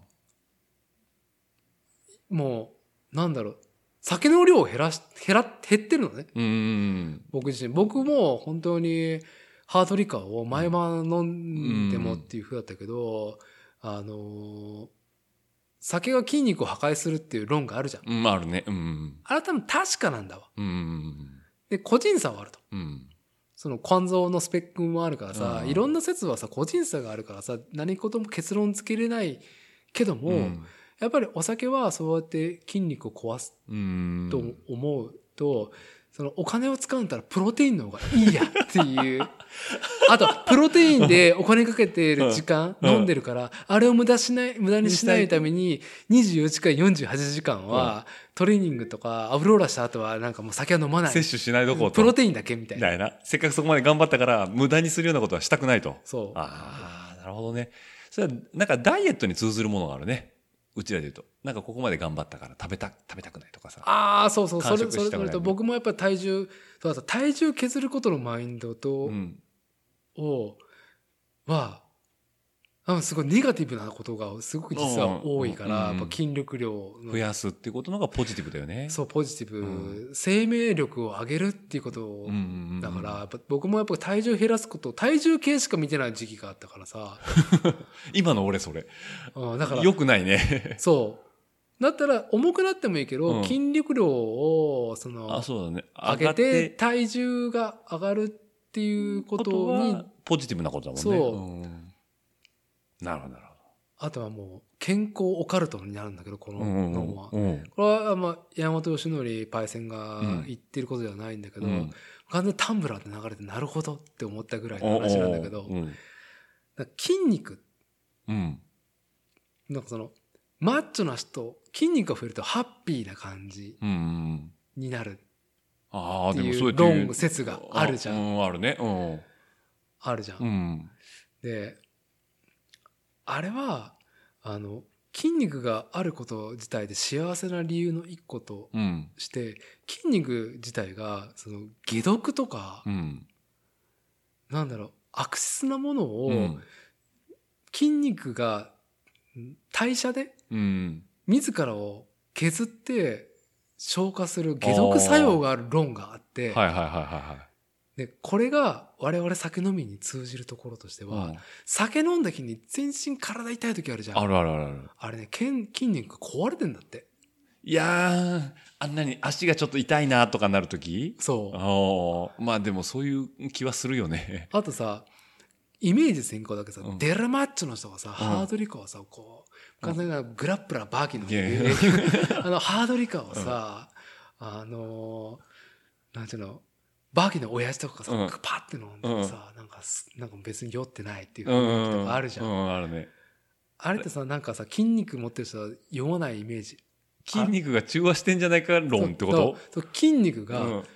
解毒作用があって、 うん筋筋肉万能説それはよく聞くね。なんかそういう筋肉は何にでも効くっていうのはね。そううんすごい万能説うん。すべては筋肉が解決してくれる。返してくれるっていう。だから、ゆえに、うんその幸福感っていうのあーまはあ、脳に返ってくるん だああ。よね確かに筋肉が与える幸福感って何よりも健全だし、何よりもポジティブで、ものすごいいい効果があると思うんだよ。うんじゃなかったらあんなに鏡の前でトレーニングを見ないじゃん、自分の腕とか。あの、あんなに自分を肯定してくれるものない。っないよてね。いう。あーね、あの、それはなんとなく思っててね、これ自分でもそうなんだけど、レースの写真をやっぱ撮ってもらうことが多くはいはいては、い僕はそんな筋肉量がある方じゃないもんで、うん良くないんだけど、腕に筋が出るのよね、やっぱハンドルガッて引くはのいで。はい。お、かっこいいなって思うんだよ ね。やっぱさ、憧れがあるわけじゃないですそうか。そうあの、我々がうん潜在的に10代に抱いみんなたあ男の。あるね。その、なんだろうな、悟空みたいな体つきみたいなはいはねい。シックスパックじゃないけどね。うん。やっぱなんかそこに近寄ってるっていうのは幸福感を得れるから、ポジティブな面しかないよね。うそん。は筋肉は解決してくれるか、そうすると。だから、ぜひともですね、プロテイン習慣は、40オーバーの人がですね、あの、山本義則パイセンのいろんな論を見て、うん別にあそこまでいかなくても、本当に最初は本当にあれだよラジオ体操うんうんうんラでラジオ体操ねジオ体操第2を YouTube でやってもらったら第2ねうんもうトレースあれを本当にトレースしようと思ったら多分オだ大変なんだよねッチーも今俺はもう1年以上やってるから、うんだいぶトレースできるようになったけど腕の伸ばすあー量とか負けちゃダメとか思いなが らあここかかと浮いてんだとかやってやるとあークソハードだからその一元さんにはなかなかクリアできないあれ第 2? 第2ってなんかもう俺不協和音なイメージしかないんだけど音楽第い一かあれやでもどっちも大変だけど第2ってなんかすごいリズム感が変な、座ってるやつとかだったっけあそれ第2だね多分、多分第第二第一か。第一第一はいつも聞くやつだよねいやいや調べてもらっちょっと待って。てはい僕のあの、トレーニングっていう YouTube のねチャンネルというかセットリストがあるわけセねットリストを、はい、ありまして。その山本由伸も入ってるわけねもちろんん入ってますよ。ラジオ体操今なんかラジオ体操っていろいろあるらしいねスーパーラジオ体操とかねあるね。うんやっぱなんかこのコロナ禍でねみんな体動かさないといけないっていそうう家ところで家の中でねねやれる、やれるっていう、手軽さとねうんそのまあみんなが知ってるラジオ体操ってそうやっぱだ、まあ、第一か第二か、まあ、後でまたま連あそう絡でしすます。ねはいというわけでちょっとそれもねあのショーノートの方に貼っておきますリンねク。ぜひとも皆さんチャレンジングしてもらってということで多分、ラジオ体操で、多分、自転車やってる人も、多分ラジオ体操を完トレース、うんしようと思った時に、ここできないんだっていうのは絶対あるから、あるかなちょっとね毎朝会社でやってるからうんちょっと来週から本気本じゃあ NHK、もう E テレのあのお姉さんたちがやってるのやってるえぐいから。実は。あのよくやってるやつねよくやってるやつ。ねだからはいしかも今やってる人は、世代が変わってる今やってる人は、めっちゃもキビキビ動くう跳ねてるね。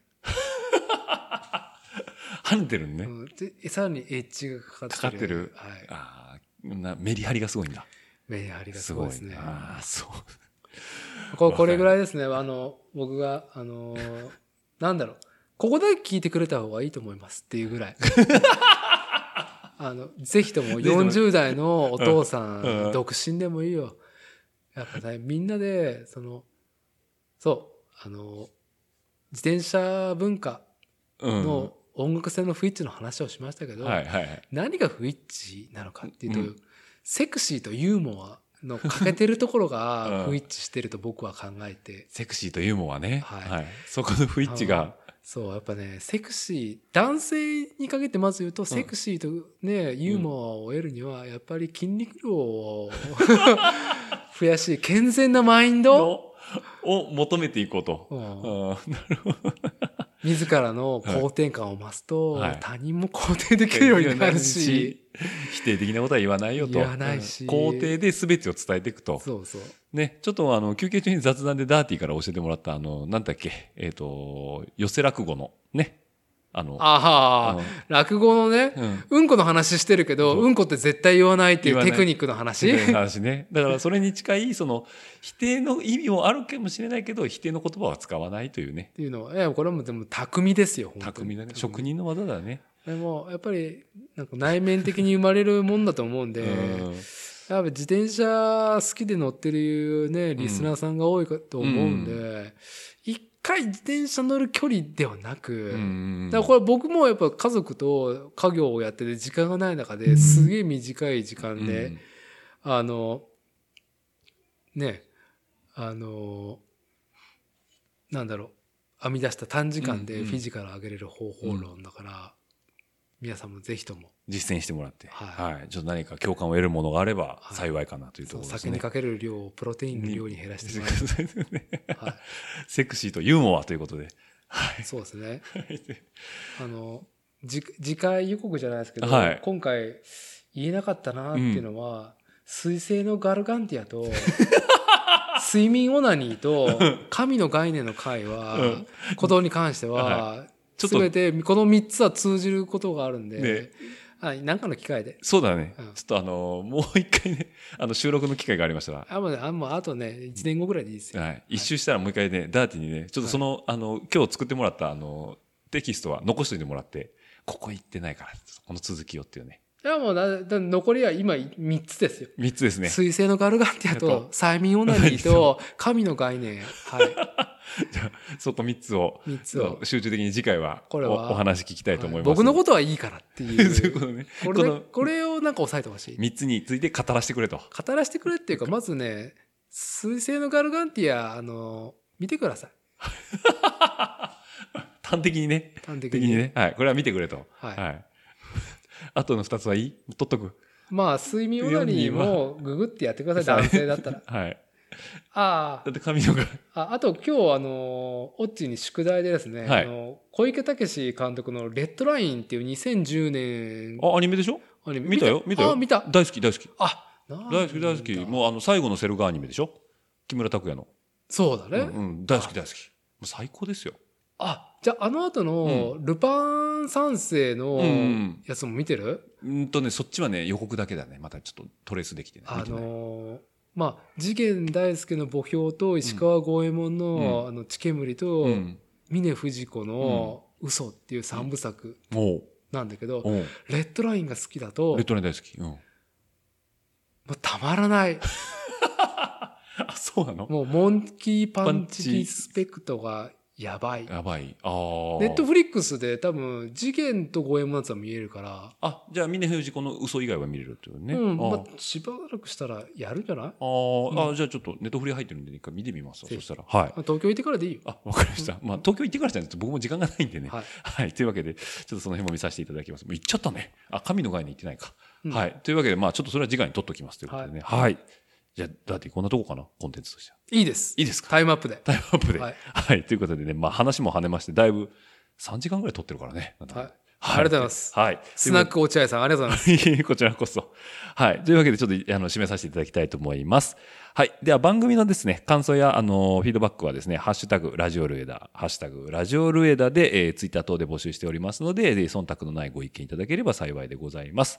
あとですね、えーと、番組のメッセージ等いただけたらですね、えーと、チームルエダ名古屋、アットマーク gmail.com の方で募集しておりますので、こちらの方も合わせて、えーメールの方いただければ僕が小躍りして喜びますんで、よろしくお願いいたします。はい。ではですね、ダーティ、本日は長々とどうもありがとうございました。はい、ありがとうございます。今日のことですね、要約すると、スネークプロテインだ 以上です。以上で。じゃあ僕も帰ったらメタルギアもう一回やってみようと思います。はいはい。どうもありがとうございました。ありがとうございます。ご視聴ありがとうございました。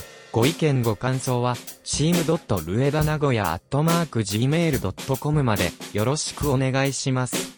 次のエピソードにて、またお会いできることを楽しみにしています。その時までごきげんよう。では、また。